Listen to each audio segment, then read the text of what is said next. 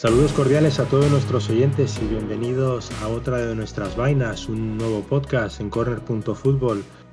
Tras unos 10 días de parón, hemos decidido, Eduardo y yo, retomar el tema del futbolístico, hablando sobre las semifinales de Champions, donde ha habido unas cuantas sorpresas, la final que, de la Europa League que se celebra en Alemania que ya tiene al Sevilla esperando contrincante, que puede ser tanto Inter de Milán como el Shakhtar Donetsk.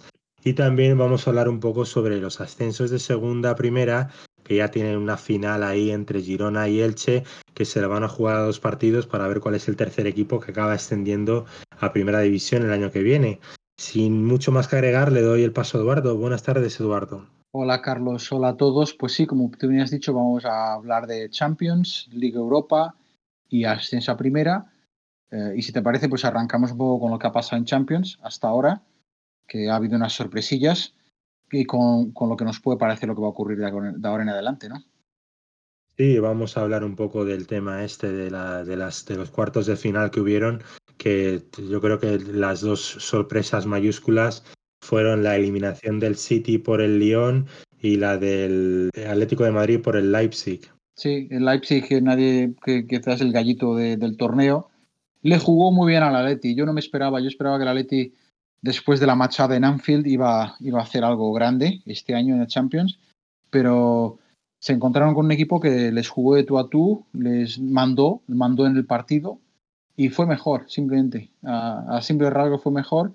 Y por otro lado, el Lyon, aparte ya de venir de eliminar a la Juventus, que ya fue ya fue una, una gran sorpresa, pues refrendó, yo creo que ya no, ya digamos puso, puso las bases eh, de, de, o la etiqueta de favorito en este caso, ¿no? Iba un poco de incógnito y bueno, pues eliminando al City ya directamente, ya nadie les da como, como la, la, la perita en dulce, ¿no? O, o la cenicienta de la Champions y creo realmente que hay que tenerles en cuenta. ¿eh? Sí, de hecho, eh, antes estamos montando un proyecto bastante interesante en aspecto futbolístico y yo creo que están muy motivados porque tras la cancelación de la Ligue 1 francesa estuvieron un poco quemados porque no le, no les sentó nada bien a la directiva del club. Además hay que tener sí. en cuenta eso, que llegan muy frescos porque no, no han tenido que disputar partidos de, de, Liga Francesa y están a tope, por así decirlo. Entonces eh, creo que pueden dar la sorpresa contra el Bayern de Múnich y se pueden plantar en la final. Bueno, el Bayern de Múnich que también le dio un baño de fútbol al Barcelona que estaba de capa caída, eh, un 8 sí. a 2, que es un resultado muy doloroso para un equipo como el Barça y que creo yo que va a generar un terremoto en la, en la institución deportiva y el año que viene vamos a ver varios cambios ya creo yo sin ningún género de duda. Sí, desde luego. Yo voy a hacer un pequeño inciso sobre Barcelona eh, que yo creo que era una crónica de una muerte anunciada. ¿no? El Barcelona lleva ya dos temporadas coqueteando con, con el, eh, o mejor dicho, rozando el ridículo en Europa, por no decir que ha hecho ya el ridículo contra el Liverpool, contra la Roma. Eh, y bueno, pues muchas preguntas se han generado a nivel de renovación de plantilla, el modelo, eh, la directiva también, que bueno, pues lleva años ya, eh, la directiva lleva ya años siendo sostenida por el equipo, ¿no? escondiendo sus carencias o su, o su falta de, planificación detrás de un grupo de jugadores pues probablemente irrepetible. ¿no? Entonces yo creo que el Barcelona eh, ha tocado fondo, no debería haber llegado a esto, eh, pero bueno, ha llegado y el Bayern, como tú bien has dicho, eh, está siendo una pisonadora, básicamente. Yo les veo quizá como el favorito número uno del torneo, por la forma como están encarando los partidos y cómo mandan los partidos, porque están, están demostrando una autoridad impresionante. Entonces vamos a ver una semifinal bastante, bastante bonita. Y por el otro lado tenemos el PSG, que ya por fin eh, acabó con la maldición de los cuartos, se ha plantado en semifinal. Y bueno, pues ahí hay un partido muy abierto, ¿no? Entre el Leipzig y el PSG, a ver qué es lo que ocurre. No me atrevo muy bien a decir quién puede dar esa otra final. Eso hay una curiosidad en ese partido, el PSG contra el Leipzig, que se encuentran, por así decirlo, maestro y alumno. Y bueno, sí. es un chico muy joven, Nedelsmann, el entrenador del, del Leipzig, Leipzig. Y, y, lo está haciendo muy bien para un equipo de fútbol que el año 2008 no existía, se creó en el año 2000, 2009 y ya se han logrado plantar en, en, unas semifinales de, de, Champions, obviamente con un proyecto deportivo sustentado por la marca de Red Bull y con unos jugadores de, pues, de mucha proyección que lamentablemente, pues por ejemplo, Timo Werner ya va a dejar el barco este verano cuando acaba el verano para el Chelsea. Yo creo que jugadores como Dani Olmo posiblemente también abandonen el barco y otros más, si logran llegar a la final, segurísimo que también van a abandonar el barco del Leipzig. Pero bueno, son, hacen un muy, muy buen trabajo de, de ojeador y yo creo que se pueden reponer para seguir teniendo competitividad tanto en Europa como en la liga alemana. Sí, desde luego. Va, es un modelo de, éxito. Eh, está probado. Está probado ya en el campeonato doméstico y con su, con su asentamiento en Europa. Se están asentando en Europa en Europa League, ahora, está, ahora están en Champions League, están entre los cuatro eh, mejores de Europa, que eso no lo puede decir cualquiera. Está bien, la verdad que está bien y es una semifinal abierta, abiertísima. Por lo que yo vi contra el Atleti, me sorprendieron. No, reconozco que no les he visto mucho este año, pero por lo poco que he visto con el Atleti me sorprendieron por el descaro, por la, por la oferta ofensiva, la propuesta ofensiva de juego. Eh, el Atlético de Madrid no tuvo opción. Cuando estaba 1-0 el Atlético de Madrid fue a por el partido, lo empató de penalti y yo pensé que el Atlético iba a tomar las riendas del partido. Pero curiosamente el Leipzig no, volvió a tomar las riendas del partido y fue a por el gol. O sea, un merecido ganador eh, y, el, como te digo, el, el, Paris Saint Germain juega bien al fútbol, también lo juega muy bien, por lo tanto va a ser una, una, semifinal muy abierta y muy interesante de ver. De esa no me la voy a perder, desde luego. Y bueno, pues para la final yo, yo me propongo hacer una apuesta. Yo apuesto, eh, te digo, apuesto por una final alemana. Eh, Bayer-Leipzig. Em, puede ser una final interesante y a ver qué es lo que ocurre. No sé si tienes tú una apuesta, una quiniela para hacer respecto a la Champions. Yo viendo el Bayern eh, como está en modo apisonadora, eh, me decanto también por el Bayern, aunque me gustaría que llegara el Lyon a la final, pero están, están en un momento de, de, juego álcido el equipo bávaro y van allí. vamos, me sorprendería mucho no verlos en la final. Y por el otro lado tengo más dudas entre el Paris Saint Germain y el Leipzig. Yo, yo creo que el Paris Saint Germain va a estar muy motivado porque llevan muchos años metiéndole muchísimo dinero al club y tienen muy, muy buenos jugadores y van a querer jugar esa final de cualquier forma. Y creo que, aunque a mí me gustaría que fueran los otros equipos, va a ser el, Paris Saint Germain contra el Bayern de Múnich. Pues vamos a ver qué ocurre y después ya veremos a ver cómo, cómo sale. Pues la Europa League también está un poco, bueno, tiene un poco más de color español, ¿no? El único equipo español en, en una competición europea. Todo el mundo ha ido cayendo, todos los equipos han ido cayendo, pues tenemos el Sevilla en la final, esperando entre el Inter y el Shakhtar, ¿no?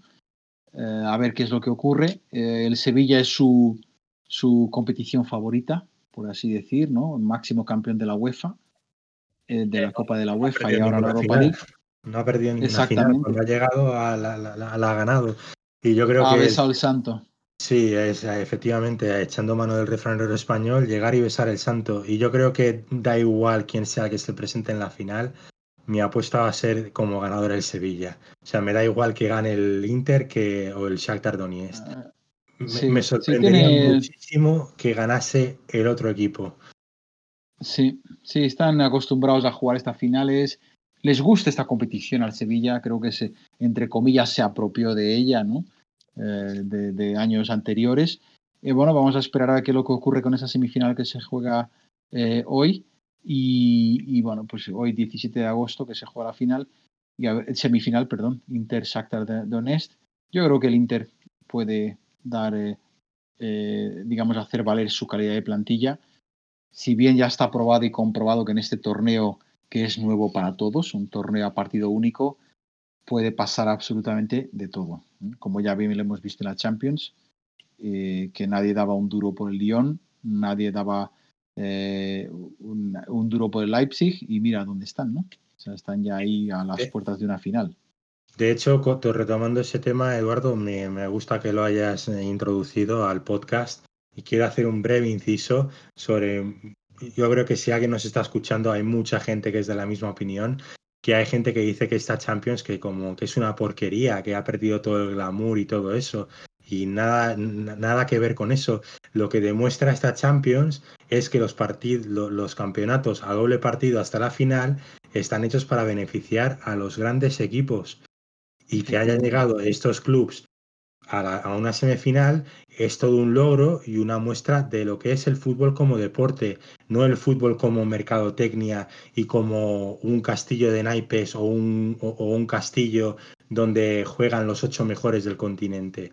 Ahí se han colado dos equipos que van a disputar unas semifinales. Ya te digo, yo he dado mi apuesta ya por el Bayern y por el PSG, pero si son los otros dos me alegraría muchísimo más todavía. Sí, sería como una, una, una digamos, una sorpresa o una especie de, de, contradicción a lo que yo creo que la UEFA, en este caso, la Champions en sí, quieren crear, ¿no? Quieren crear un grupo exclusivo.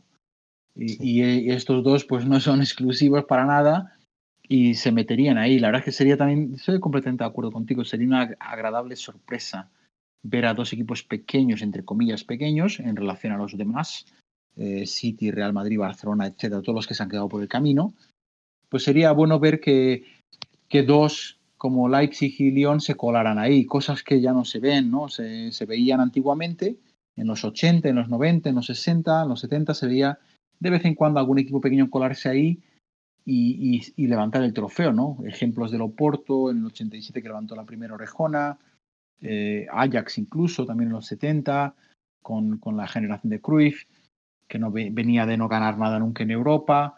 Eh, eso se, ocurría, ahora ya no ocurre tan a menudo y esto es quizá una revolución eh, de los pequeños. Ah, y la verdad que sería, sería agradable verlo. Y bueno, pues. el, el, Oporto de los, de los 80, el 87 creo que has dicho, que levantó la primera orejona. Pues eh, el Oporto también creo yo que esa fue la última final como de sorpresa que se dio en la Champions en 2004, que le ganó al Mónaco. Esa es la, última que recuerdo yo que se colara algún club de estos que no eran los máximos favoritos para ganar Efectivamente. y entre comillas los equipos pequeños, ¿no? Sí, efectivamente, es que son 16 años que, bueno, han, pues han habido diferentes clubes que han ido ganando la competición, pero no, se han dado este tipo de sorpresas. Pero no, para nada. ¿Tú a quién das a favorito para ganar la... Primero, para llegar a la final, entre, has dicho que llega, tú crees que Inter por plantel, pero entonces entre Inter y Sevilla, ¿quién crees tú que tiene más capacidad para ganar? Yo, yo voy contigo, yo voy con el Sevilla, si bien el, el, el Inter tiene un carácter competitivo muy grande, ¿no? Eh, entonces, pero yo creo que el Sevilla es eh, es bastante capaz de poder eh, eh, levantar el trofeo ¿no? y aguantar el partido. Porque el Inter sí tiene una, una capacidad goleadora muy grande, tiene buenos jugadores adelante, pero se la has visto después de la vuelta a la cuarentena, se la ha visto un poquito oxidadito.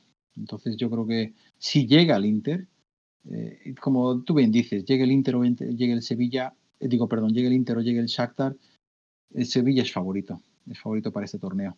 Entonces vamos a ver qué es lo que pasa. Y además que es un, equipo respetado en, ámbitos europeos. De, claro al Sevilla.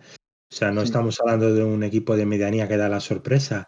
No, estamos hablando de un equipo, pues que como tú bien has dicho anteriormente en el podcast, esta es su competición favorita, por así decirlo. El, la Europa League o la antigua Copa de la UEFA pues parece que están ahí en, un idilio.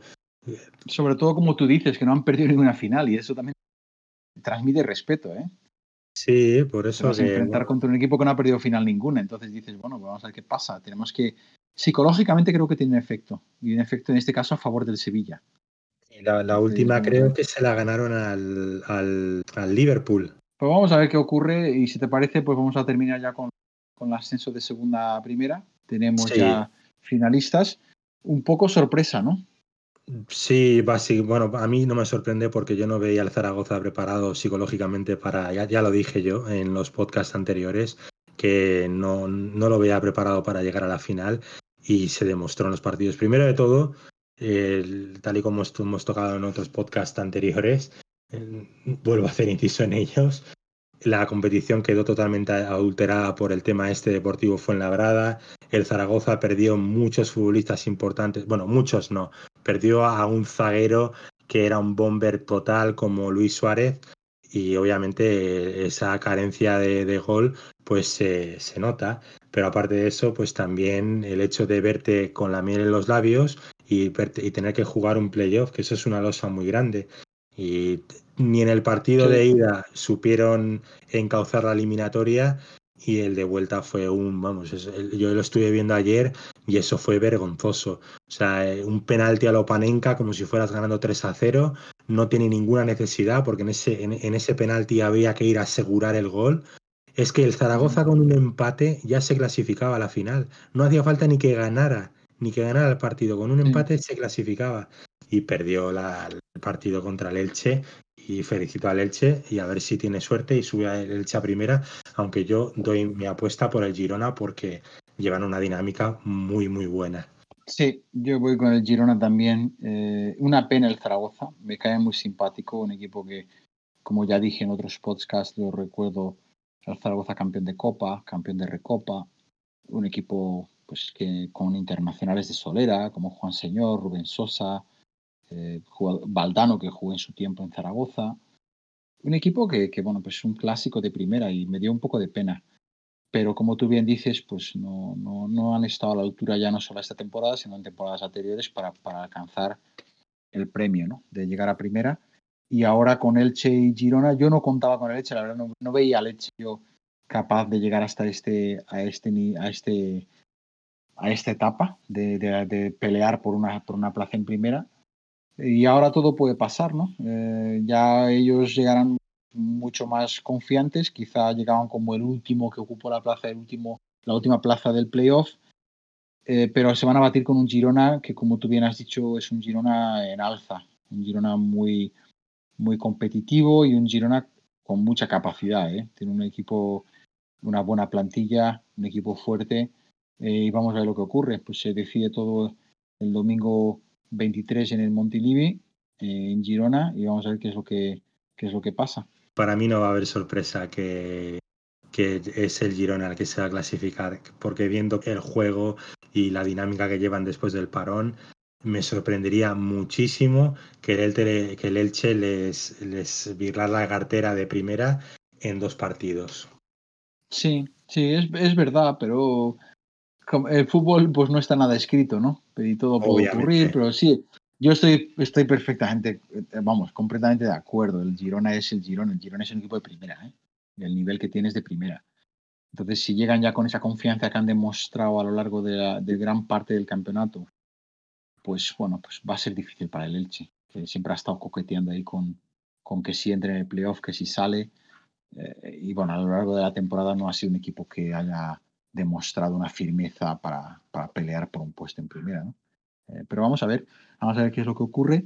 Y bueno, pues por mi parte, pues ya, eh, como te digo, disfrutar de lo, que queda, voy a disfrutar el partido del Inter con el Shakhtar hoy, disfrutar lo que queda de Champions. Y bueno, pues ya nos reuniremos para, para debatir otros temas cuando ya la temporada haya finiquitado definitivamente. ¿no? Perfecto, Eduardo, ahí estaremos. Un abrazo. De acuerdo. Un abrazo a todos.